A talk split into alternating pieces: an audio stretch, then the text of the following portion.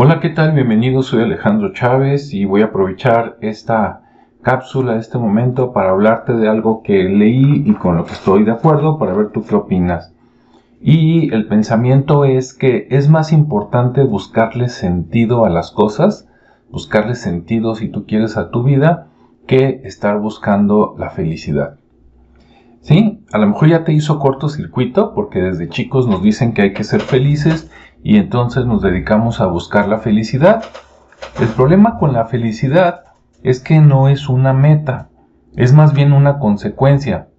Es un instante, es un momento que se da cuando después de un esfuerzo obtienes el resultado que querías o a lo mejor hasta con poquito esfuerzo se da un resultado que tú querías o que tú esperabas y en ese momento pues te sientes feliz.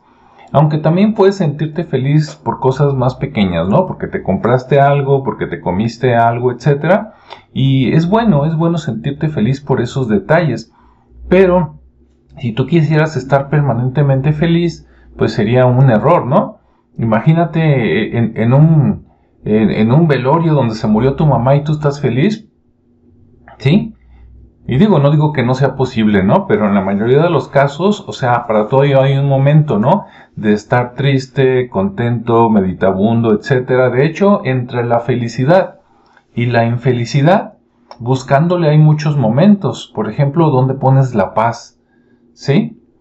Cuando tú estás en paz, pues no estás infeliz, pero a lo mejor tampoco estás que das de brincos, pero estar en paz contigo, con el mundo, pues es muy bueno, ¿no? También es positivo.